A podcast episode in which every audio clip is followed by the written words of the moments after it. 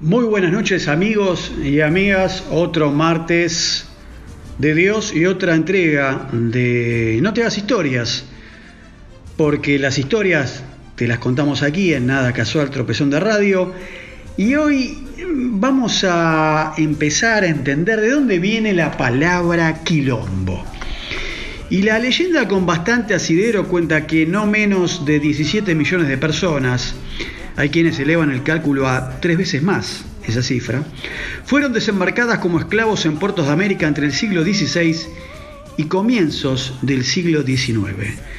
Pero hay que tener en cuenta que solo una proporción de los hombres, mujeres y niños capturados en África sobrevivían a las terribles condiciones en que eran amontonados y encadenados en las bodegas de aquellos barcos negreros.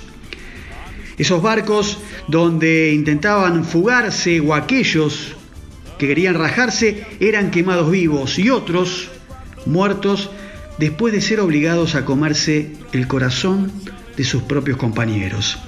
Eran frecuentes los despellejamientos hasta la muerte y otras salvajadas pergeñadas por los ingleses, los portugueses y los holandeses que competían por el monopolio del tráfico de carne humana. Los afroamericanos no aceptaron pasivamente su injusta condición, no, y permanentemente intentaban rebelarse contra la barbarie de aquellos que los sometían. Los afroamericanos que intentaban escapar eran quemados vivos. Los esclavos entonces buscaban librarse de sus cadenas fugándose a zonas apartadas de las colonias, lejos del látigo del hombre blanco a estos fugitivos, que en realidad eran liberados por su propia mano, los esclavistas les pusieron el mote de cimarrón, que es el mismo usado para el ganado que se apartaba de los rodeos y se volvía de esta manera salvaje. Los cimarrones en muchas partes de América formaron poblaciones independientes conocidas como palenques en las colonias españolas y como quilombos en las portuguesas que resistieron las campañas militares en su contra. En el palenque de Cartagena, la actual Colombia, triunfó la resistencia y se instauró una república independiente en la primera mitad del siglo XVI que permaneció libre e invicta por más de un siglo.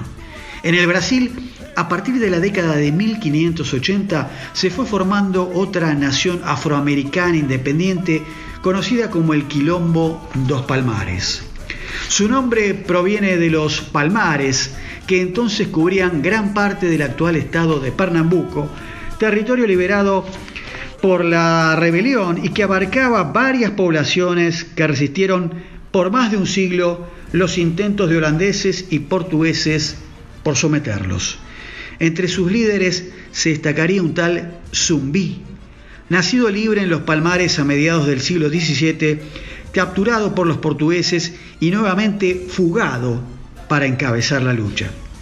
En el año 1677, Zumbí rechazó una paz tramposa ofrecida por las autoridades coloniales que proponía reconocer la libertad de los nacidos en los palmares y otorgarles unas tierras poco productivas, sin que, siempre que aceptasen el dominio colonial y entregasen a los nuevos cimarrones que buscasen refugio en el territorio liberado.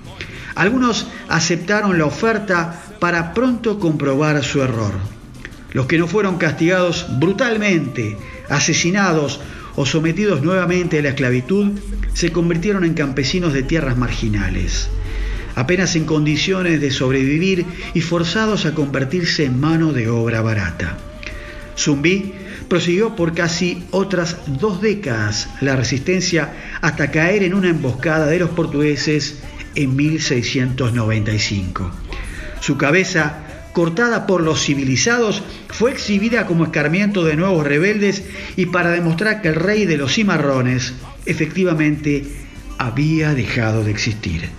Sin embargo, la resistencia afro-brasileña se prolongó 15 años más hasta exactamente 1710.